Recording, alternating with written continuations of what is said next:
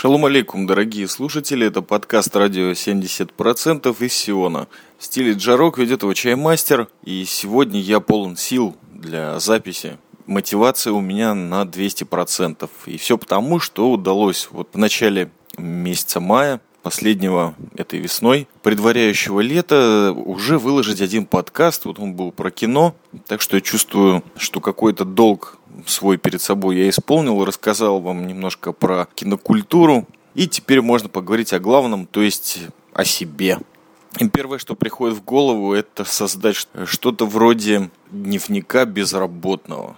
Что со мной происходит и что интересного я вижу вокруг себя, как вообще мир воспринимаю вот в новом своем положении. То есть Безработным я, наверное, уже в пятый или восьмой раз в своей жизни являюсь.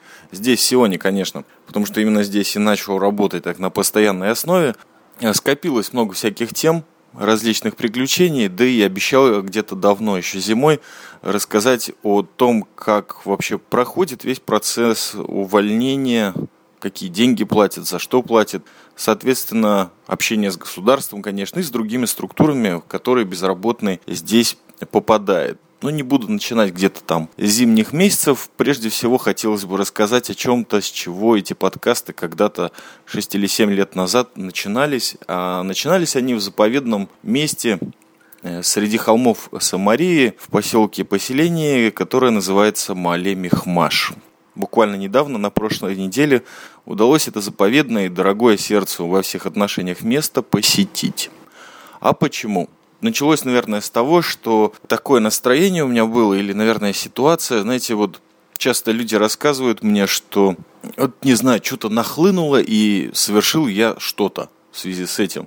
Иногда глупость, иногда наоборот что-то хорошее, что только в будущем оказывается хорошим.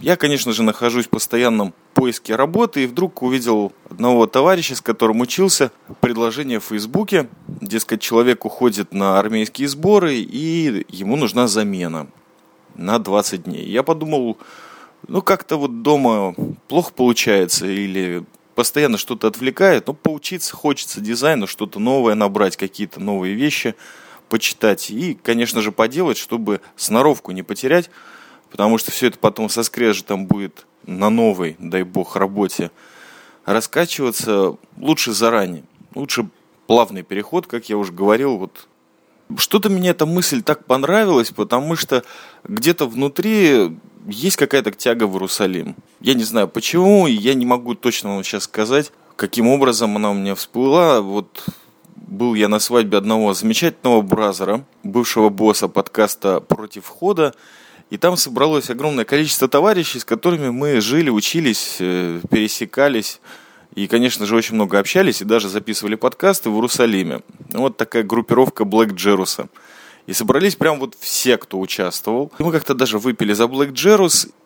Пошел разговор о том, что парочка людей хотят обратно. При каких-либо обстоятельствах удобных, вот хотелось бы нам рвануть обратно в Иерусалим и там пожить, там, воспитывать детей или у кого есть. Вот так вот. Хотя, потому что большинство из нас, конечно же, проживает сейчас в центре страны, где естественно, для работы дизайнеров присутствуют наиболее благоприятные условия. И вот я схватился за это предложение работы на 20 дней, тем более, что за этой фирмой немножко так следил, за их работами, и вообще понравилось, да и вот в месте, где они расположены, побывал, ну, не сложилось, сразу я вам скажу. Но это не главное, потому что я все-таки побывал в Иерусалиме, что называется, погулял, немножко потусил. Побывал в прекрасном районе Энкаром, такой вот бывший поселок арабский до создания государства Израилева нынешнем 20 веке или в прошедшем, оно по-своему мифологическое, потому что там, по поверью, родился Иоанн Креститель. И в связи с этим замечательным фактом там различное количество церквей, церквушек, всяких домов престарелых и сиротских домов, типа Нотр-Дам-де-Сион. Такие названия очень красивые, да и сам поселочек очень классный. Там в основном живут художники и монахи. Ну, что может быть лучше? Ну и плюс интересно там просто погулять потому что вид на горы и на Иерусалимский лес совершенно потрясающий. Потом проехаться пару раз, даже не пару раз, а больше, на потрясающем трамвае Иерусалимском новом. Это я впервые после полутора лет после его официального открытия попал все-таки. И в связи с тем, что работа в Иерусалиме над этой трамвайной линией закончилась, то и центр самого города, он приобрел какие-то нормальные человеческие черты и в отдельных кусочках начинает напоминать уже конкретно Европу. Ну, по крайней мере, ту э, средиземноморскую такую Европу. То есть э, по центру прекрасно можно гулять, трамвай на тебя не наезжает со всех сторон, а гуляешь по трамвайным рельсам. Что может быть романтичнее для человека родом из Риги, вспоминая одноименную песню Янки Дягилевой, ну или другие, конечно, песни. В общем, удалось прогуляться по центру Иерусалима. Зашел даже в легендарный бар Путин. Просто скидку на черный козел увидел. Happy Hour, так называемый, подешевле. Но могу сразу же сказать, что черный козел это пиво по вкусу в Иерусалиме и конкретно в баре Путин отличается очень серьезно от того козла, который мы пьем, допустим, в Тель-Авиве. Спокойно гуляя по Иерусалиму, по старым местам, я как-то не знаю, что ли, не то чтобы обживаться в нем начал, но это уже другой Иерусалим. Я действительно по нему давно уже так не гулял, наверное, года два или три это точно. Тем более в такой спокойной обстановке, никуда не торопясь, начали возникать опять такие какие-то мысли, что вот не хватает, надо еще подъехать. Надо вам сказать, что когда время есть, то всегда задумываешься, что ж ты не успел в те четыре года каторжного труда в Вавилоне. И прежде всего это, конечно, посетить Бразеров. То есть пару раз я был, вернее, один раз в Мехмаше и в Иерусалиме так в основном старый город с друзьями посещал. Но вот прежде всего захотелось поехать в Мехмаш. Что я, собственно, и сделал. Э, без всякой цели просто посидеть с друзьями и постараться приехать туда в какие-то дневные часы, чтобы немножко так атмосферы зацепить, посмотреть, во что превратился поселок. За те уже, не знаю, много лет, которые там не был. И вот я поехал в Мехмаш, и надо вам сказать, что вот атмосферы и новых картинок я так особо ничего не увидел, потому что как раз-таки вот о белом ощущении у меня было запись недавняя, по-моему, в апреле. Вот примерно такое же ощущение, почти такое же, меня настигло в Мехмаше, потому что все было в пыли, так особых цветов ярких не было. То, что я заметил, это поселок очень сильно разросся. Очень много новых частных домов построено, э, школу как-то увеличили. Ну, в общем, видно, что с 1981 года, год основания Мали Мехмаша, э, все очень отлично развивается в этом месте, и слава богу, это всегда хорошо. Но вот тех самых караванов, домиках, в которых я жил, уже практически нет. Но по-прежнему есть множество всяких делянок, и мест, где бегают свободно дети, и родители их не беспокоятся о том, что их какая-нибудь, не дай бог, машина задавит. Все по-сельски, все красиво и даже тихо. Конечно же, тишина среди холмов, она потрясает. Красота видов в Мехмаше не изменилась. Но вот, как мне сказали дети моего бразера Хайма Самурайча, с которым, кстати, ради 70% и начиналось, совместные наши выпуски с ним и с Исаевым Джа. Вот его дети сказали, что на самом деле Мали Мехмаш немного испортился, потому что за последние там два месяца и даже на Песах, по-моему, было совершено целый ряд краж в деревне, что при мне, насколько я помню, вообще не было. Один раз трактор украли, и то он брошен был у забора. И действительно, там какие-то не те люди тогда работали в охране, это не моя смена была. За мои три года, по-моему, жития там, это единственное, что случилось. А тут украли и трактор, и украли какие-то стройматериалы, и даже в шесть домов что-то украли. То, что для меня это вообще совершенно фантастический какой-то вариант. И когда мы покидали дом Хаймовича, то дети именно отдельно сбегали и проверили, что действительно не забыли ли они закрыть дверь, потому что есть кражи в Мехмаше. Это начался обычный наш быт, встречи. Я встретил всех своих товарищей кстати, заметил на полях, что в принципе, в Мехмаше вся та группировка, которой мы жили, что ли, не одним двором, что ли, или одним поселком, все остались. И, кстати, единственная группа людей, среди которых Хаймович был единственным русскоговорящим, все остальные ребята ивритоговорящие. И вот все мы были братьями, потому что и являемся, собственно, ими, никаких языковых барьеров нет. Просто люди, которые прежде всего поражаются как ты вырос, во что ты превратился, как увеличился вес. И тут же начинается на перебой все приглашения на субботу. Это всегда приятно. После этого, конечно, запалили костер, а у костра уже начинается полное втыкалово. В лучших традициях Мехмаши и радио 70% из Самарии, когда сидишь, смотришь на огонь, тебя никто не мешает, ты никому не мешаешь, и ветер дует вообще куда-то вверх, ни в один дом дым от костра не заходит, только вот стараемся потише детей усмирить. А детей это вообще очень сложно усмирить, потому что с тех пор, как я уехал, дети самураи еще так изрядно подросли и, и даже меня догоняют. И становятся все бойче, круче, жестче, четче. Но по-прежнему очень воспитанные, конечно, боевые такие ребята. Боевые маленькие самураичи которые, конечно же, в свои 11-15 лет уже знают, конечно, как зажечь костер. То есть их даже не волновало пожарить мясо на костре. Прежде всего сделать громадный костер, и это тень замечательного праздника костров Лагбаумера, который вот буквально недели две прошел как. Но вот дым от костров и вот эта вся ночь у костра, чем, собственно, дети и занимаются, уж тем более в таком месте, но, видимо, вот имеет магнит какой-то природный для них, уж тем более для нас. Было очень мало обсуждения каких-то духовных тем, все было чисто по-человечески, обменивались новостями. Я рассказывал, как живется в центре страны, что вот переехал в Тыкваград, а ребята в основном э, максимум между двумя работами или тремя мечется. Кто-то уже успел побывать тоже таким же безработным, как и я.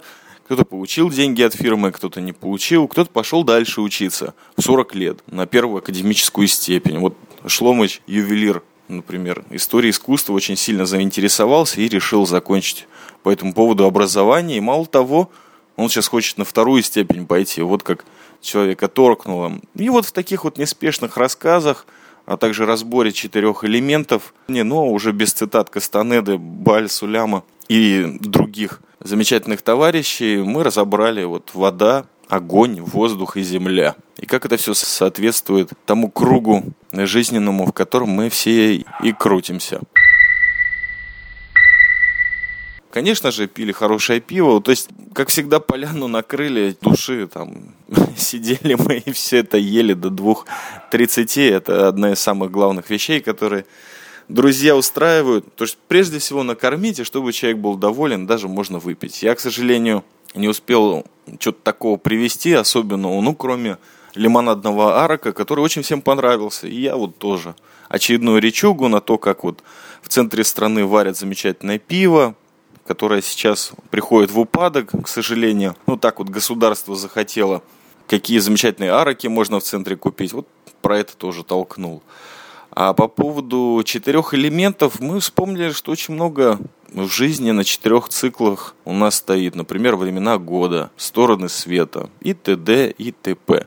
И вот чем дальше было в ночь или в темень, конечно же, украшаемые потрясающими, конечно, видами на ночную Самарию и на вечерний Иерусалим, когда у тебя на километры просто такая золотая цепочка или ожерелье тянется, тянется и ну, где-то, наверное, не окружает, потому что с другой стороны черное темное море и даже Иордания, ну, оттуда меньше света. Но в таком виде все вот эти разговоры затягивали и тут же улетали куда-то с дымом, потому что я находился среди бразеров, настоящих, самых первых бразеров в моей жизни. То впечатление вечером у меня, наверное, закончилось на том, что я почувствовал, что никуда не уезжал. Это, наверное, самая страшная иллюзия, которая может быть что, в принципе, я вот сейчас просто встану и дойду потихонечку вниз к своему полукараванчику, в свои 23 метра Генриха, там засну, проснусь утром и запишу очередной подкаст из Мехмаша, потом буду думать, где найти интернет, чтобы его выложить. Ничего не фотографировал, это было просто истинное потребление, я могу так сказать. Я думаю, что ребятам было тоже очень приятно со мной пообщаться. Конечно, жизнь у всех не сахар, но дух Самарии Мехмаш, он особенный. То есть, да, происходит, там выгоняют с работы, или вообще работы нет, у кого-то там инвалидность, у кого-то что-то, третье, десятое, кто-то пробовал какой-то проект замутить, денег нет, но трое или четверо детей – Вообще описание самых простых вещей, которые происходили, наверное, за эти 12 или 13 часов моего нахождения, из которых 5 или 6 были просто сном в Мехмаше, можно продолжать бесконечно, потому что это уже не ностальгия, а мне трудно что-то такое описать, просто очень много тепла, именно Мехмашевского, Самарийского. А утром меня ждала дорога обратно в Иерусалим. Причем как нормальный чаймастер, я решил убить сразу двух зайцев. То есть это было в четверг, а в пятницу я решил, прежде чем попасть обратно домой, принять участие в чем-то, на что у меня периодически появляется желание поучаствовать. Помню, как-то на заре своей юности или вообще после демобилизации, жития в Мехмаше, когда переехал в центр, у меня было такое жуткое желание поучаствовать в чем-то культурном, в каких-то тусовках, замесах. Но так как Мехмаш наложил свой отпечаток, ну и плюс, конечно, некое отсутствие финансов, я уже лишних движений практически не делал. А тут как бы по дороге почему бы и нет. И вот решил поучаствовать в таком фотоволке, фотопоходе или фотоохоте в Иерусалиме. Причем не просто в Иерусалиме, а в старом городе. И вот именно в еврейском квартале хотели сделать такой фотопробег – причем как-то меня уже подрывало месяц назад, когда что-то подобное вообще в, во всей традиции Инстаграма, это очень принято по миру. Собираются фотографы и там по Нью-Йорку шастают, обосновываются. В Париже я что-то слышал. Даже я уверен, что в России тоже такие вещи проходят. А вот недавно было в Тель-Авиве, в порту, в пятницу тоже где-то в три дня устроили такой пробег. Я как-то на это все вот думал, думал а что туда ехать? Выбираться из Тель-Авива даже на маршрутках что-то не очень тянуло. А что, с другой стороны, в порту фотографировать? Я не знаю, кто из вас там был или нет. В принципе, место хорошее, красивое, там волны, открытое море, самолетики летают, кафешки всякие стильные. Ну, что-то это все вот слишком гламурно, что ли, или... Я просто не видел сюжета. А вот Иерусалим, да еще тем более по дороге, мне понравилось. Вот эта идея, тем более, что пообещали очередную культурную программу. То есть это будет не просто пробег по каким-то местам, которые же все миллиардный раз фотографируют для себя и выкладывают не только в Инстаграме, а еще должны были показать и рассказать. И начиналось все с того, что когда-то в 1948 году в Иерусалим, как раз-таки в дни капитуляции еврейского квартала, в это место попал некий военный журналист, или он был просто фотожурналистом из журнала Time, и звали его Джон Филлипс. И попал он в Иерусалим в рядах Иорданского легиона, то есть э, под э, руководством короля Хашемитов Абдаллы, которые заняли Иерусалим и все окрестности. То он присутствовал при сдаче кварталы, и что-то его в этой всей атмосфере и ситуации настолько подорвало, скажем, в кавычках, то есть это просто изменило человеку всю его жизнь. Он всю ситуацию там очень серьезно фотографировал, причем в конечном итоге опубликовал всего лишь две фотографии, а все остальные он скрыл где-то до 60-х или 70-х годов. Из, них, из него это, по-моему, вообще клещами вытаскивали. Это потрясающий документальный материал. Вот с него надо было как-то начать. Там присутствовала некая мадам, от э, комиссии по развитию и восстановлению еврейского квартала старого города. И вот она нам это все очень приятно рассказывала. Плюс, конечно же, после этого подразумевалось походить по местам, которые тоже посещал Джон Филлипс и фотографировал. То есть вот, мне это очень понравилось, потому что я всегда люблю слушать, особенно про такой город, как Иерусалим. Вообще можно бесконечно о нем все рассказывать. Я попал вот в пятницу утром, очень стильно пробежал через центр города опять, и это очередная незабываемая фантастическая атмосфера, когда город вообще не суматошный. Вот насколько я помню, Иерусалим, если кто попадал в субботу днем или утром даже в Иерусалим, то тот поймет, что это совершенно отдельный город, где все специфическое, и все необычное, в принципе, особенно если это в первый раз и в правильные места смотреть. Так вот, вот пятницу это так, какой-то такой непонятная атмосфера воскресенья, когда очень мало людей, в кафешках сидят старички или просто молодые люди, которые проездом в этом месте. Очень все приятно. Ну, в общем, прибежал еврейский квартал. Естественно, что люди... Я никого не знал из этих инстаграмовцев. То есть там, может быть, одного и двух человек я видел на аватарке Э, их фотографию, ну, что-то не стремился познакомиться. Пришел ко времени, естественно, что пока все собрались, пока все иерусалимцы подъехали к старому городу и нашли парковку, там перезвоны, созвоны, экскурсия началась, она была потрясающей. Я не знаю, есть ли какие-то фотографии Джона Филлипса в интернете, но если найду, то в шоу-нотах поищите ссылочку. Если кого-то заинтересует, поподробнее про него расскажу. В любом случае, все люди, которые живут в Сионе, не имеют такую возможность еще месяц эту выставку в старом городе увидеть. И вообще она была приурочена, как и этот фотовок, ко дню Иерусалима, который вот наступит чуть ли не завтра или послезавтра. Не знаю, когда выложится подкаст, но в 2013 году это 8 мая. Вот так вот, прям под День Победы. Естественно, что к этому дню набирает разное количество художественного материала, а также выставки, есть выступления. и транспорт бесплатный. Вот к этому дню все было и приурочено. То есть мы должны были там в конечном итоге что-то пофотографировать, выложить это под определенным хэштегом, а потом из этого отбирались фотографии на выставку, которая будет открыта на День Иерусалима в еврейском квартале. Плюс, как я уже говорил, всегда хотелось бы участвовать в каком-либо фотопробеге со смыслом народ подобрался совершенно разношерстный. То есть э, возрастных групп набралось так нормально. Всего, наверное, человек 20-25. Ну, такая группа очень приятная, не напрягающая. Кроме того, что мне всегда хотелось э, немножко послушать, а два человека которые заведовали этим от Инстаграма, то есть э, какая-то местная группа ИГ Израил, подрывали немножко женщину-гида на различные движения, потому что у нее много чего было рассказать, но рассказывала она так ненавязчиво и достаточно интересно. А те все вроде, говорит, подрывать, давайте, давайте уже пойдем, там внутрь города. Ну, у людей тут вообще пальцы горят на спусковом крючке или кнопке фотоаппаратов. Причем вот один такой момент интересный. Я заметил, что большинство пришли с фотоаппаратами как раз-таки.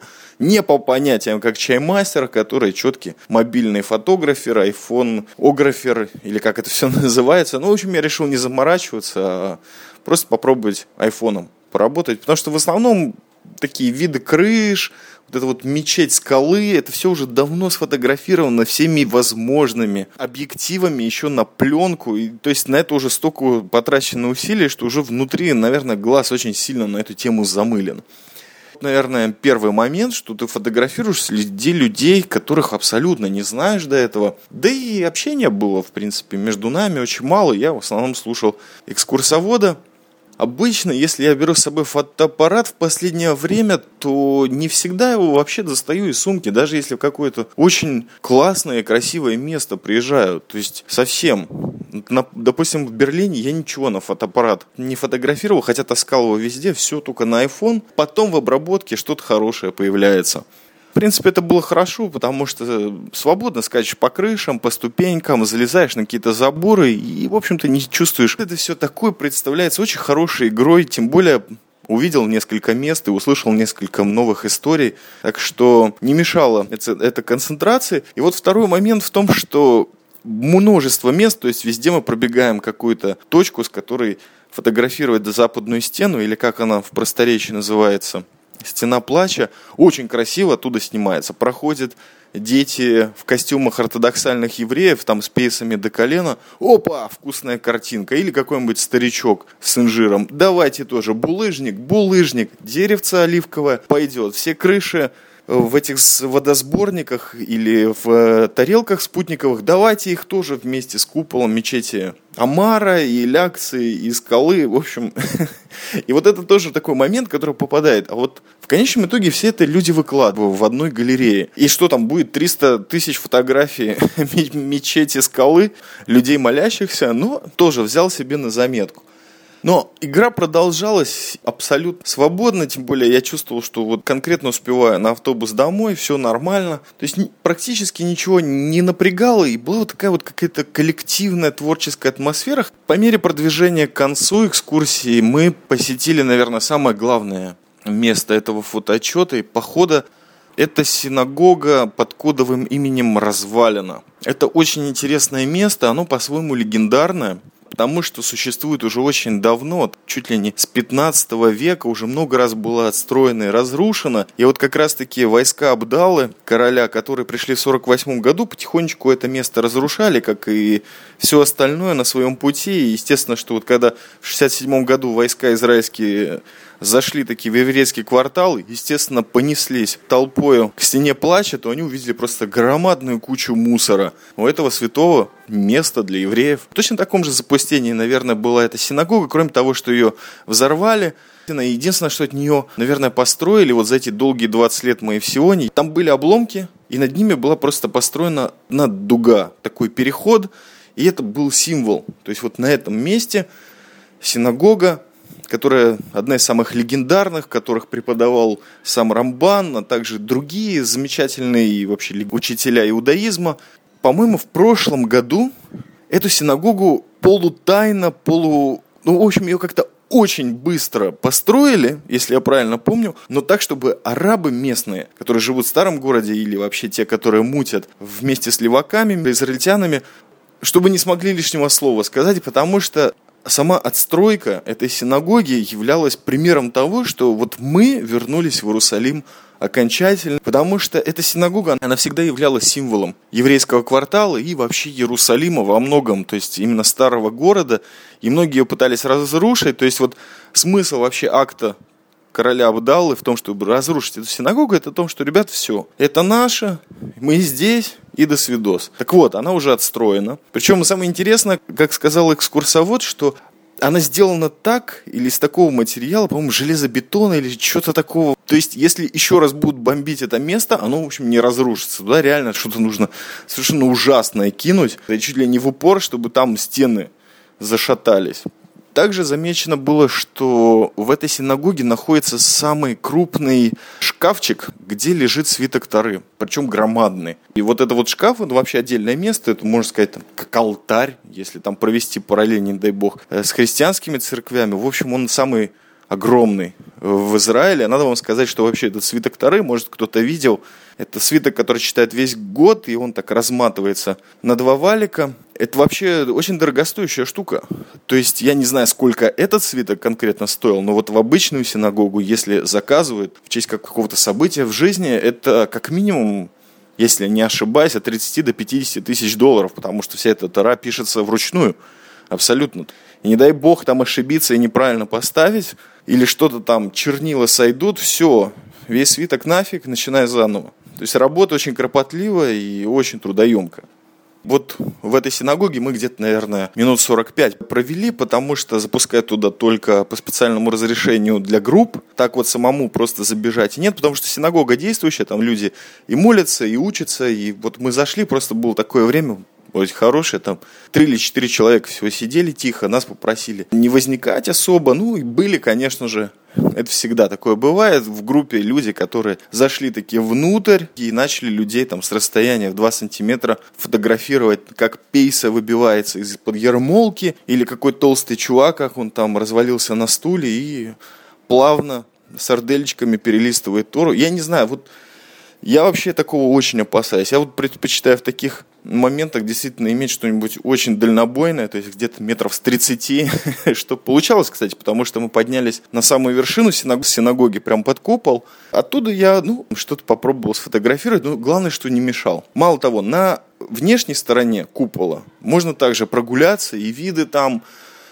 но одни из самых потрясающих, которых я видел, тем более вот именно изнутри еврейского квартала, никогда не получалось. А здесь прям 360 градусов обзор на все кварталы и, конечно же, на прилежащие холмы и даже до иудейской пустыни все прекрасно видно. Еще один фактик всплыл буквально сейчас. Есть такая программка Foursquare, и там каждый раз, когда вы отмечаете в каком-то месте что-то, то есть иконка у магазина, где продают колбасы, одна, где теннисные ракетки, вторая. У синагоги, оказывается, есть свой символ, это некий домик такой с арками, в принципе, интернационален, насколько нам объяснила гид, и не только для Foursquare, как я уже сказал, а для многих других вещей, которые имеют дело с картами и с иконографикой. Так вот, иконочка, которая обозначает синагогу, прообразом ее была как раз-таки синагога развалина. Хурва так называется на иврите. Это было очень интересно, и поэтому я, конечно же, совершил самый главный чекин прямо с крыши. После этого фактически без излишних знакомств, то есть там было видно, что многие люди там друг друга знали, делали какую-то общую фотографию, и разошлись. Вернее, я вот разбежался, потому что уже к тому времени хотелось домой, да и устал как-то. Ну и по дороге еще один раз прокатиться на трамвайчике, а на остановке, как казалось, я уже не знал, но ждал там 45 минут, тоже удалось пофотографировать. Кстати, в одну очень интересную программку, я не знаю, у кого есть iPhone и заинтересует, но есть такая жесткая анархическая альтернатива Инстаграму, называется она Рандо. Смысл этой программки, все фотографируется и открывается диафрагма в виде такой круглой рамки на вашем мобильном девайсе. Вы что-то шлепаете, какой-то кадр, и абсолютно нет никакой обработки, нет никаких тагов. Рандомально эта фотка высылается куда-то кому-то в мире, вы абсолютно не знаете кому. И как только вы выслали одну фотографию или там 10, вам приходит в ответ столько же фотографий, которые были сделаны в вот этот самый момент в каком-то уголке Земли, другом. Тоже абсолютно рандомально. Единственное, на что можно посмотреть, это где эта фотография была сделана. И то, если конкретный юзер не запретил геолокацию его фотографии. Не то чтобы убивает время, но действительно в принципе, ты можешь только знать, что ты усылаешь, а кому это придет, нет. Ты абсолютно не можешь ожидать, что тебе придет. И, конечно же, это самая трешовая аппликация, которую я когда-либо встречал, но на 20-30 фотографий тебе приходит что-то действительно интересное.